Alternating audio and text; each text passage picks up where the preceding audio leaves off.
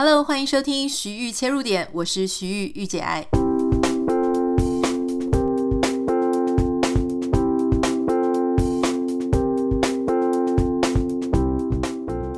Hello，欢迎你收听今天的节目。大家听说这一个周末是对有有些人来讲，它其实是一个非常短暂的周末，因为礼拜六上个礼拜六很多人是补班哦。所以我猜今天礼拜一的时间，很多人可能会有一点萎靡啦。听到这个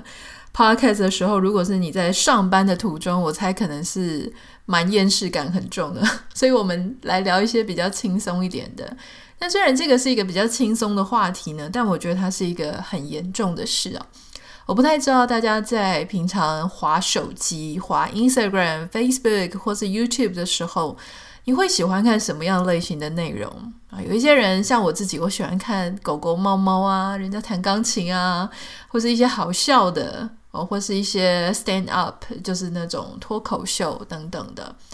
或是讲一些异国文化，这个我也都蛮喜欢的哈。有一些人特别的是喜欢看小朋友的内容，可能是家里有小朋友，或是诶本身很喜欢小孩子的一些。呃，有趣的内容，比方说小孩子很可爱呀，穿很漂亮的衣服哈，在这个 Instagram 上面打扮得像一个大人，看起来很 fashion 很时尚，或是有一些小孩童言童语的很可爱，跟小动物玩，好，或者说有一些小朋友他才艺非常的棒啊，他很会表演等等的，会唱歌，会翻滚，会跳舞，做一些大人都做不到的事情。有一些人是特别喜欢看这些小孩子的哈，所以事实上呢，这个。热潮就是儿童网红的这个热潮，其实也不一定是以网红为主角哈。大家如果常常在跟踪这个 Facebook，跟踪追踪 追踪这个 Facebook 或是 Instagram，你会发现说有很多的网红自己本来是妈妈或者是爸爸，以前就是有在经营社群媒体，后来当他的生活呢改变，就是结了婚生了孩子之后，发现哎。诶大人可能有点过气了，小孩反而更加吸睛哈。这个我想它是一个公开的秘密啦。在 Facebook 上面的经营呢，现在有一群非常强势、最厉害的 Facebook 网红是谁？就是所谓的妈妈网红。好，这些妈妈网红，他们不仅是因为他们的生活类似，那这些妈妈网红很多都是也许。呃，比较多的时间在划这些呃 Facebook，因为他需要同才，需要支持团体，需要知道别人是怎么教孩子的。不管是收获一些有意义的、有帮忙的这些正向教养文章，或是看一些其他人的孩子比自己的更糟，觉得非常的疗愈，感觉好像自己就没那么惨了。就是有很多种。心态、心情，让这些妈妈网红呢都会在上面。那当然，这些网红很多就会揪一些团购啦，或者在啊、跟你分享一些好用的、好玩的，或是好买的东西。所以，妈妈网红这一群呢，好，如果以网红行销来讲，它是非常重要的一群啊团购的生力军啊，团购的这些非常厉害的一群人。好，但是我们今天不是要讲妈妈网红团购有多厉害，我们要讲的反而是说这些孩童网红啊。当这个妈妈网红，她很常在曝光她的小孩啊，或是不管她是本来曝光自己，后来讲到她小孩，诶，结果后来慢慢的以小孩为主，或是她本来就是为了小孩在做一个平台，做一个频道，这些孩子都叫做孩童网红。孩童网红呢，它有一点类似我们成长那个年代的什么小童星啊。我记得我们那个时候最红的就是呃夏正浩嘛，哦，什么康熙健盖我最爱等等的，大家都朗朗上口。因为那个时候电视的广告就一直播，一直播，一直播。后来我还跟这个夏正浩在同一个，我记得我们年纪差不多，然后在同一个学校台湾艺术大学那个时候，然后我就会去偷偷看说啊，那就是我们那个年代的小童星。后来我自己也有一些朋友，他们原本就是小童星哈。后来我才听到说，其实他们的成长过程当中呢，没有像我们想象中的这么快乐啊。原因是因为其实他们就是很忙啊，他们必须要在我们都还在玩耍啊、睡觉啊、待在家里啊、无所事事的时候呢。他们就已经要一直不断的出去巡回演出啊，可能是拍广告，可能是参加活动，什么工地秀啊，要去唱歌，要去跟那些喜欢他们的啊大叔大婶、爷爷奶奶们，他们要去互动。所以他们其实赚的钱是当时是真的蛮多的。可是大家也知道，你连小朋友，你连这个压岁钱的红包都不会进你口袋。当你那时候是童星的时候，怎么可能口这个酬劳它会是落到你的口袋呢？现在的儿童网红也是一样啊，儿童网红非常非常红，像在美国有一些儿童网红啊，他们甚至组成了团体，就是本来是一个孩子红，后来他就跟他的同学互动，互动久了，大家对这些同学好像也都很熟悉，他们慢慢的就还组成了一个团体哦，就是。呃，我在听这个美国的这边的广播的时候，有一个团体是我不认识的，但是他们好像叫 Squad，那他们也是很红，就是有一千多万的粉丝啦哈。可是后来他们就发现，这些儿童网红后来衍生出非常非常多让人觉得需要更多关注的一些议题，包含什么？你可能可以想象，刚刚我们讲了钱，就是这些儿童网红他们的钱。是流到谁的口袋里？当然就是流到他们的父母的口袋里。所以换句话说，讲难听一点，其实他们就是这些父母的摇钱树了。那这些父母呢？他们会不会把这些网红、儿童网红所赚的钱，他们的孩子或他们孩子的朋友所赚的钱给孩子呢？可能也是不会，大部分人都不会。那你看这个小甜甜布兰妮，他爸跟他那边吵得要死哈，他们还不算最糟的，有一些父母是真的，你那个钱就是消失了。呃，我们自己的朋友，他们小时候当过童星的，也就是很哀怨啊，就说他们小时候的钱其实赚的真的很多，后来爸爸妈妈就不知怎么的就花掉了，所以就后来他们长大了，也真的都没有看到那一笔钱。那这个在美国呢，也是发生这种事情。好，那其实不是从儿童网红的时候，大家知道加州这边有好莱坞产业，好莱坞产业呢就很多明星嘛，那包含儿童这些童星啊，儿童明星。当时呢，就有一个法案，加州这边有特别的一个法案，叫做库根法案 （Coogan Act）。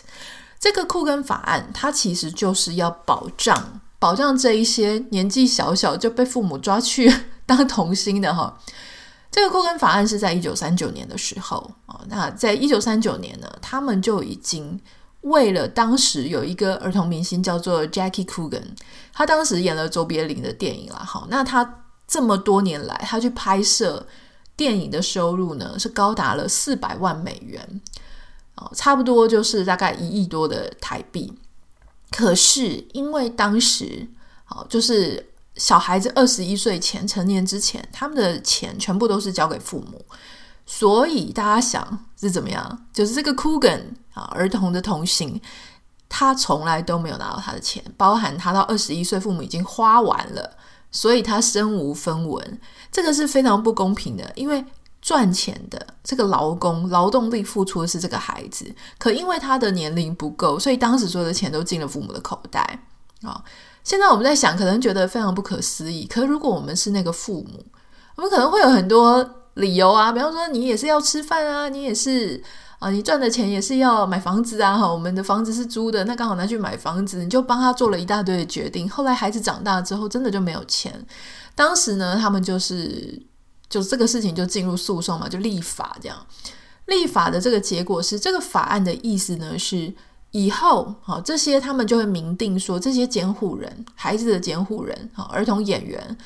包含适用于现在的网红，儿童网红。他们必须要有收入的一定的百分比哦，这些父母必须要帮他，或是监护人要帮他存入信托基金，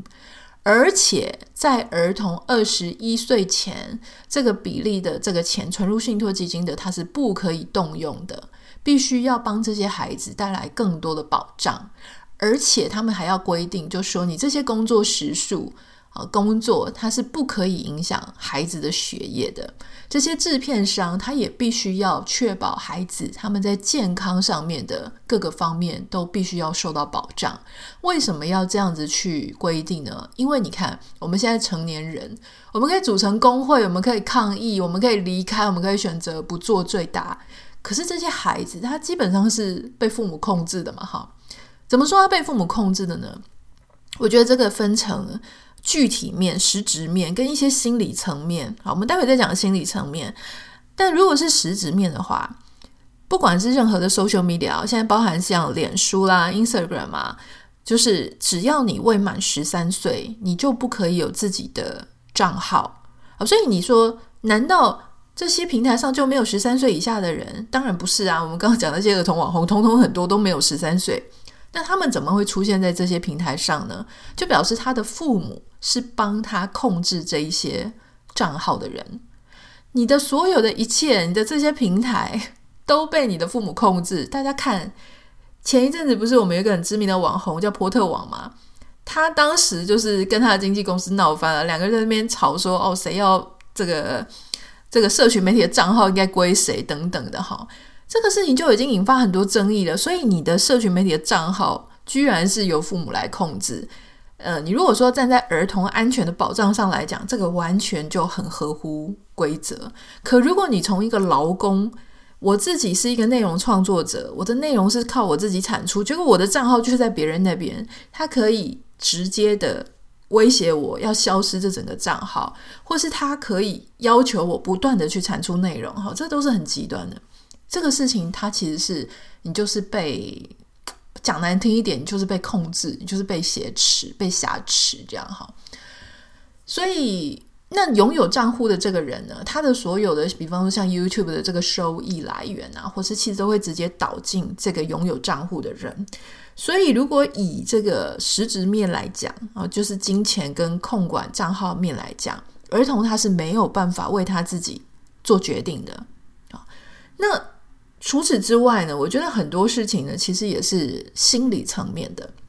比方说，现在已经开始有人在讨论了，说，我不知道，好，我先讲，我不知道大家在看这些儿童网红的时候，你是喜欢还是不喜欢？哈，那当然可能跟他所呈现的内容有关系。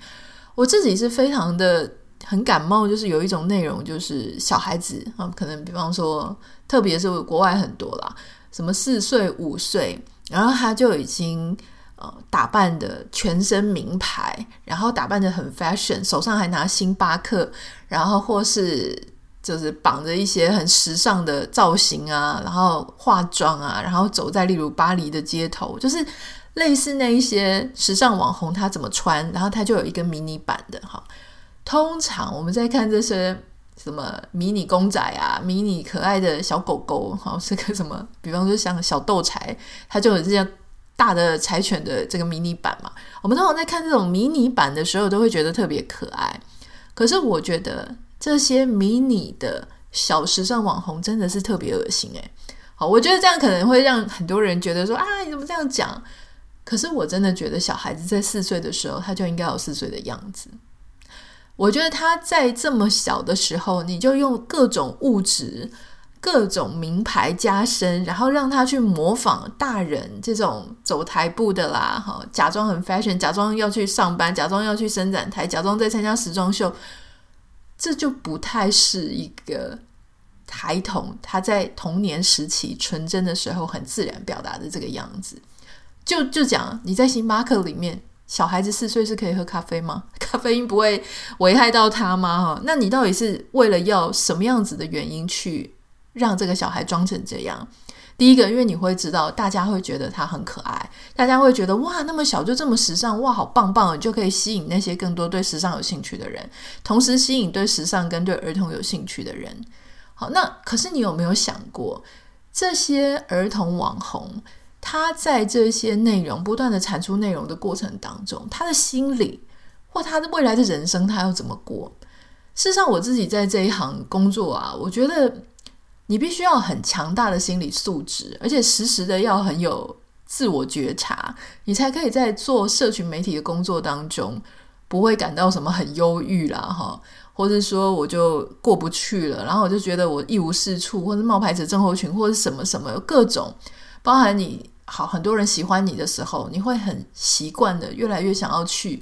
得到大家的注意力跟认同。那当你没有那么红的时候，失去了你的光环，不在你的高光时刻的时候，你要怎么面对你当时的自我价值跟自我的认同？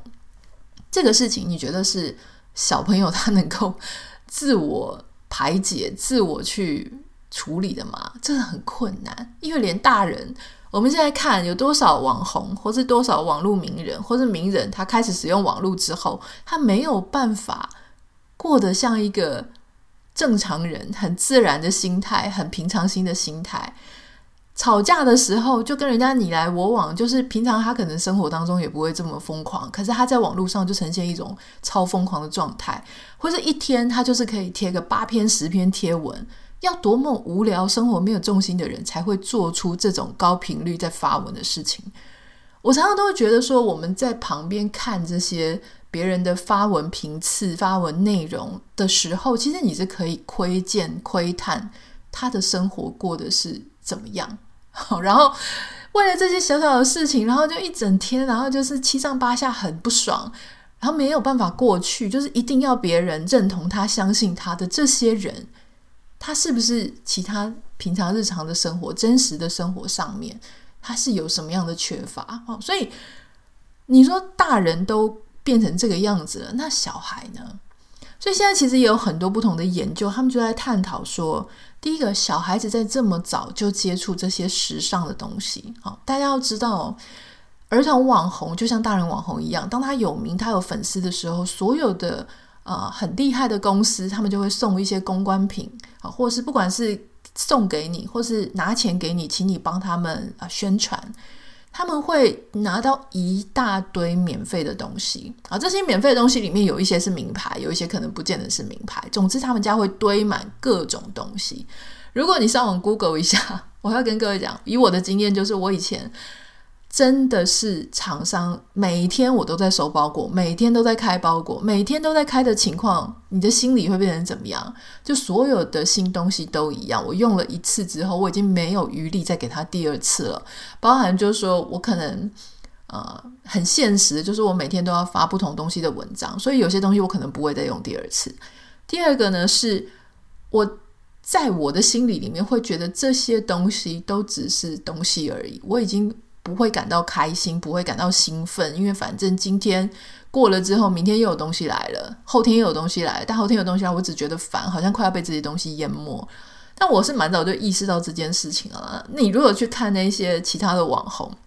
他们常在抱怨什么？买房子，买的房子不够大，为什么不够大？装一个人有这么困难吗？不是，是因为他东西一直寄去，一直寄去，他东西根本那些业配的产品，那些厂商送的东西，纸箱他没有地方放了，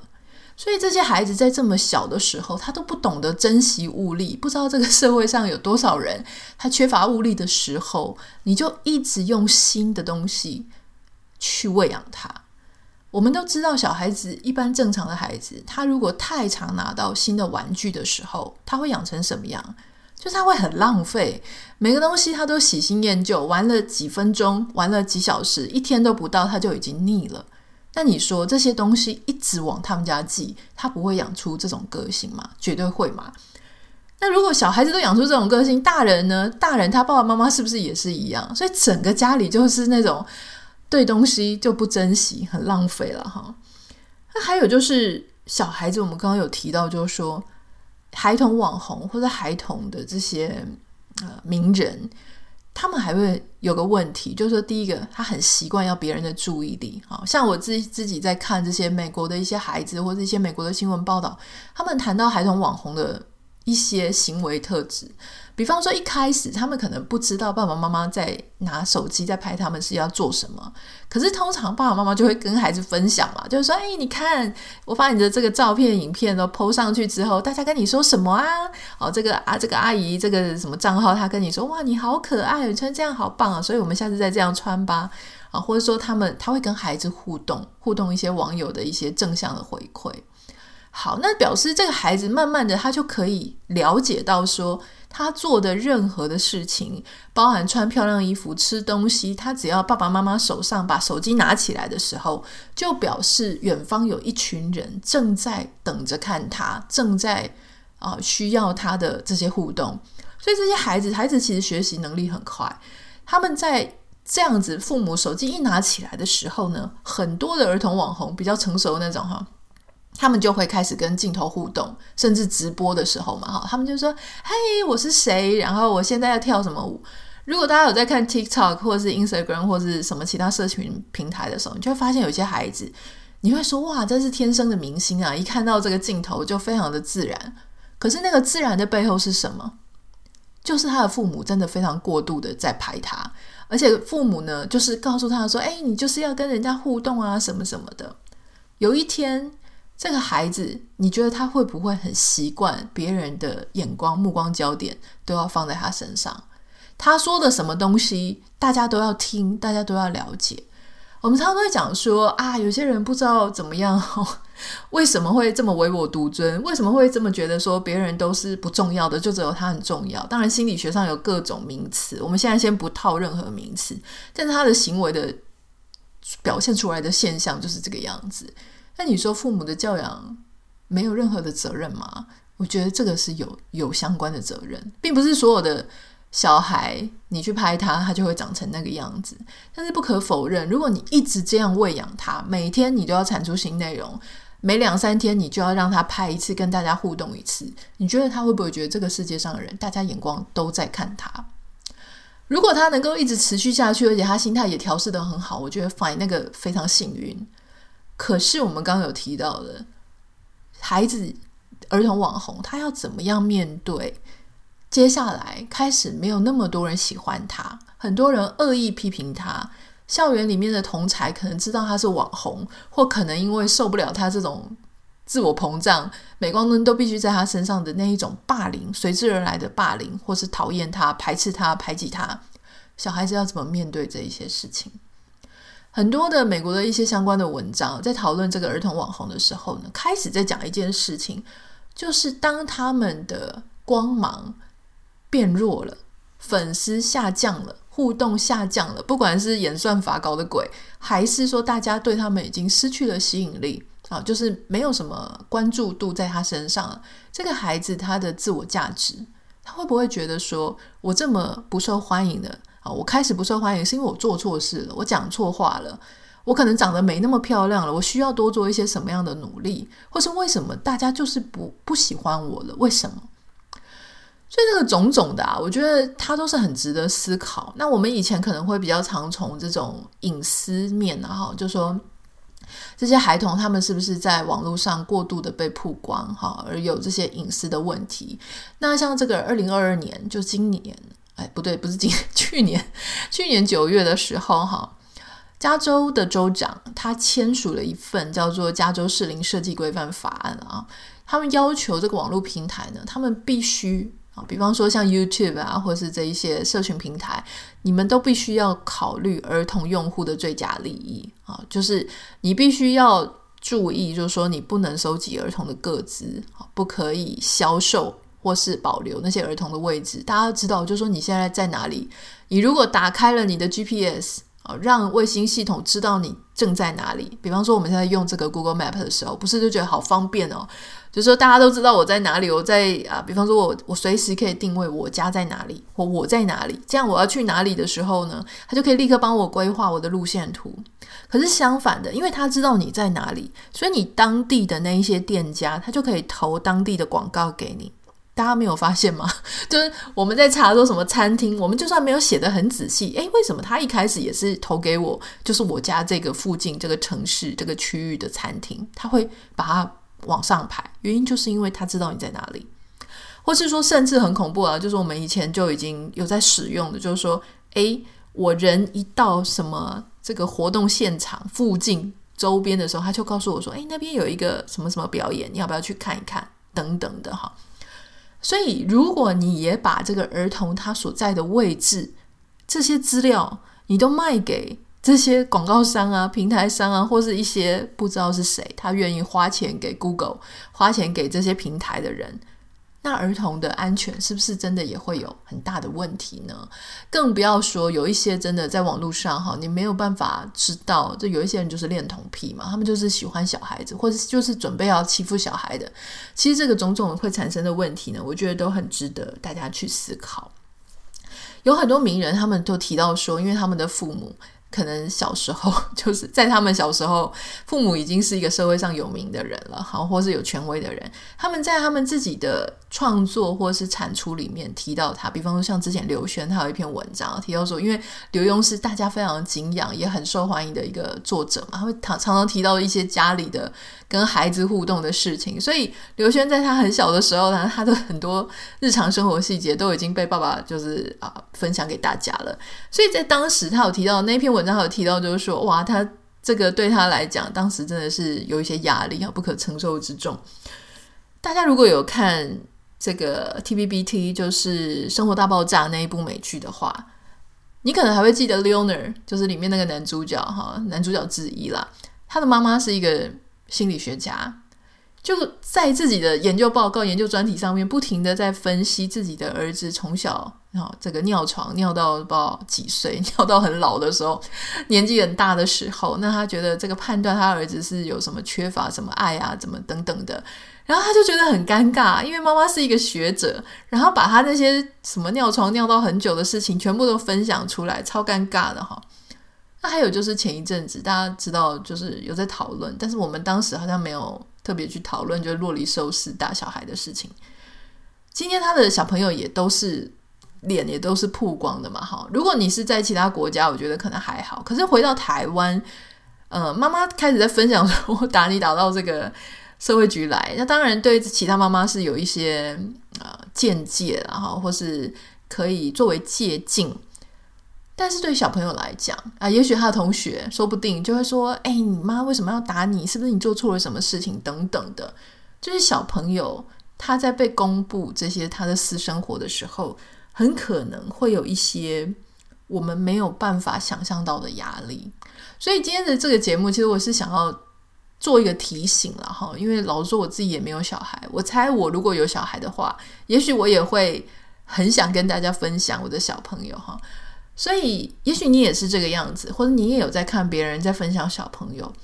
我觉得我们在看或是在分享的时候，不是说完全不能分享，可是我觉得我们应该要自己要有认知，或是要有意识到，就是说孩子。不管他红或是不红，不管我分享的怎么样哈，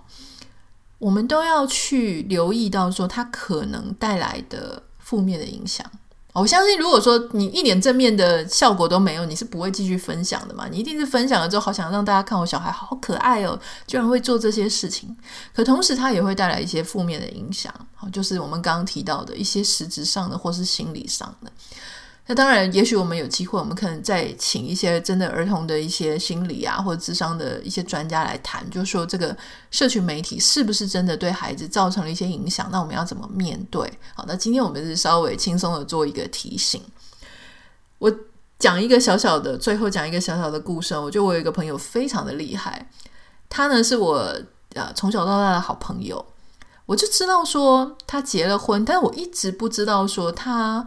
生了孩子了没？啊，或是后来我知道她怀孕了，但是我都一直没有听到她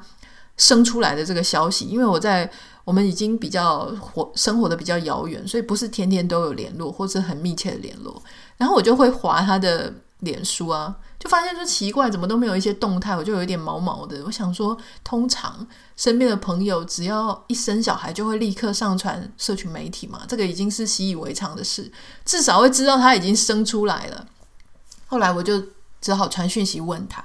他就说有啊，我生啦。然后他就给我看照片，我就说哎呀，你怎么没有上传脸书啊？哈，我都不知道。我就说我如果早一点知道，哈，准准时知道，我就会跟你恭喜一下。他就说，可是我小孩没有同意我，就是可以贴他照片诶，万一他以后骂我怎么办？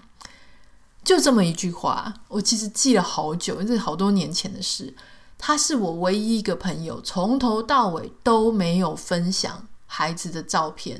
好，就是他如果有分享一些事，都是他个人的事，完全没有谈到孩子。可是他非常的爱他的孩子。如果你私下问他，私讯给他，哈，就是讯息，他会很乐意跟你分享他的小孩、他全家的照片。可是他完全就是没有在社群媒体上谈。我觉得这也是一种做法了，哈，就说如果。你真的非常的仔细，非常的谨慎。哎，老实说，也是有人是这样子做的，不是所有的人都会去分享。不太知道你是属于什么样的哈。呃，有些时候你已经分享都来不及了，小朋友的脸大概已经被里面的资料就记住了。但如果你还正在怀孕当中，或者还没有小孩，也许这是一个其他的做法。那当我们在分享的时候呢，也许多一点点的这种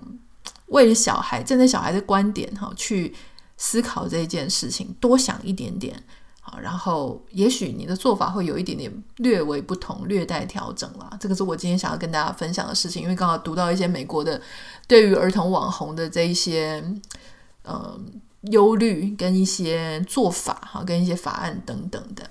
如果你有任何想要跟我分享的，欢迎你可以私讯到我的 Instagram 账号 Anita 点 Writer A N I T A 点 writr 也不要忘记帮我们在 Apple Podcast 跟 Spotify 上面加五颗星，祝福你有一个非常美好的一周。好的，今天可能有点辛苦啦，因为周末大概没有休息太多，那还是帮大家加油喽。我们明天见，拜拜。